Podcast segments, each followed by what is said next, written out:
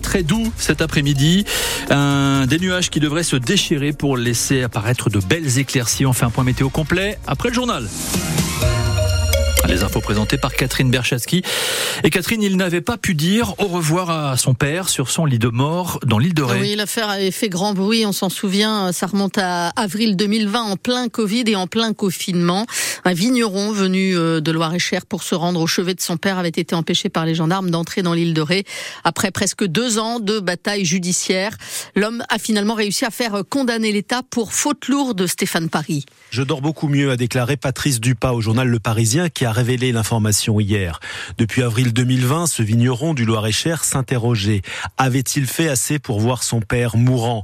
En pleine période du Covid-19 et de confinement, le Loir-et-Chérien tente de se rendre sur l'île de Ré pour voir son père très malade. Comme c'est nécessaire à l'époque, il est muni d'une attestation pour motif familial impérieux et une lettre du médecin de famille. Il a même échangé par SMS avec les gendarmes du Loir-et-Cher qui lui ont donné le feu vert.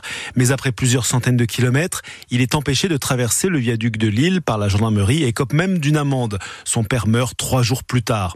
Le vigneron décide de porter plainte contre l'État début 2022. L'État reconnu coupable de fautes lourdes en décembre dernier. Le tribunal de La Rochelle parle de déni de justice et de processus de dépassement disproportionné des pouvoirs de contrôle. L'État qui devra aussi verser 12 000 euros d'amende à Patrice Dupas. L'État qui ne devrait pas faire appel euh, du jugement qui sera définitif le 6 mars. Sa garde à vue euh, s'achève tout à l'heure 12h40, mais on n'en sait pas davantage sur euh, les motivations de l'agresseur qui s'en est pris à un policier au commissariat de La Rochelle mardi dernier. Il reste muré dans son silence et sera déféré tout prochainement devant un juge en vue d'une mise en examen pour tentative de meurtre. Il devrait ensuite être placé en détention provisoire. Le procureur de la République, Arnaud Larez, a tenu une conférence de presse hier pour livrer les derniers éléments de l'enquête. La piste terroriste a été écartée. Quant au profil du mis en cause, le parquet parle d'un jeune homme vivant à La Rochelle chez sa mère, assez inactif, sortant peu, ayant peu de contacts. Vous retrouvez euh, tout le dossier consacré à cette affaire sur francebleu.fr. Plus de tués sur les routes en janvier 2024 par rapport à la même période l'an passé. Oui, la sécurité routière annonce une hausse de 6% du nombre de morts sur la route en janvier, soit 240 décès le mois dernier. Le nombre de blessés graves, lui, reste stable. 1001 personnes ont été blessées dans des accidents.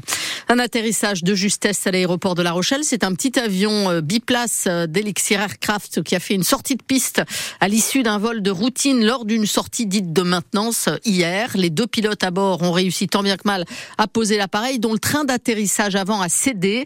Les pilotes de ce petit appareil s'en sortent sains et saufs sans même une blessure selon le cofondateur de l'entreprise Cyril Champenois.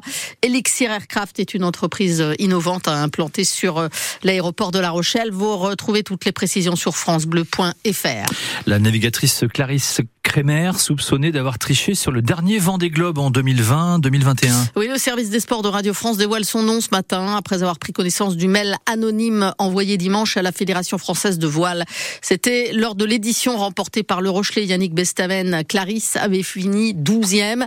Elle aurait été aidée par son mari Tanguy le Turquet sur la météo et la meilleure route à emprunter.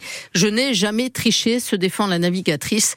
Le couple qui s'apprête à prendre chacun de son côté le départ du prochain Vendée le 10 novembre pourrait être disqualifié. La Fédération française de voile a désigné un nouveau jury international pour instruire le dossier. Info là encore que vous retrouvez sur notre site internet. Attention, si vous devez prendre le train à partir de ce soir 20h, la circulation des TGV sera très perturbée avec seulement un TGV sur deux en circulation jusqu'à dimanche. Même chose pour les Ouigo et les Intercités. Trois contrôleurs sur quatre en grève euh, pour réclamer une hausse de leur salaire et une renégociation de l'accord sur les fins de carrière.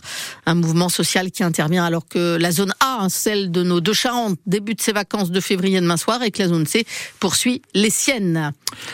Osons la location à l'année. C'est le slogan d'une réunion publique organisée ce soir à 18h30, salle des Oya ou à plage sur l'île de Ré. L'objectif, convaincre des propriétaires immobiliers de louer à l'année plutôt qu'en saison. Pierre Boeuf de l'association Volet ouvert Île de Ré était notre invité à 7h45. Vous retrouvez son interview en intégralité sur francebleu.fr. On termine par euh, ce bel élan de solidarité à Dompierre-sur-Mer près de La Rochelle. Les clients d'un maraîcher qui rencontre de grosses difficultés financières ont décidé de lui venir en aide. Noël Michaud, producteur bio à la ferme au fil du grain à Angoulin, cumule les coups durs après avoir perdu sa récolte de poireaux.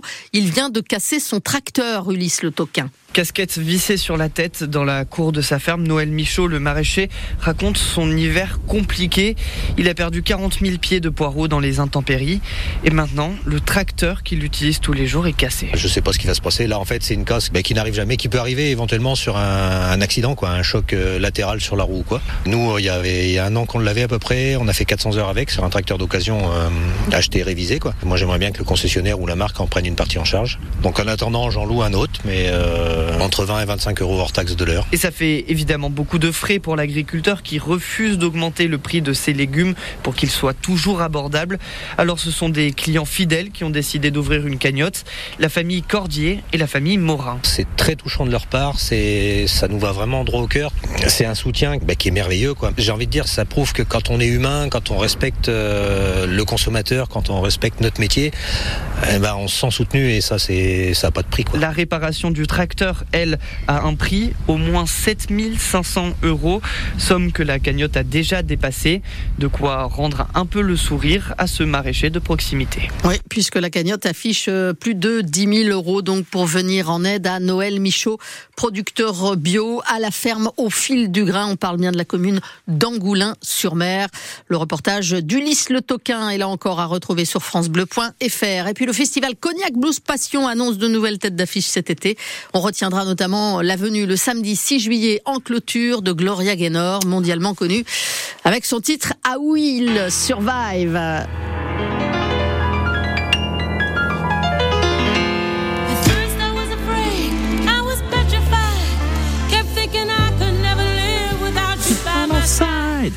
Ah oui, surveille. Le programme est à retrouver hein, sur la page Facebook du festival. Le programme en entier, c'est une belle édition. Hein.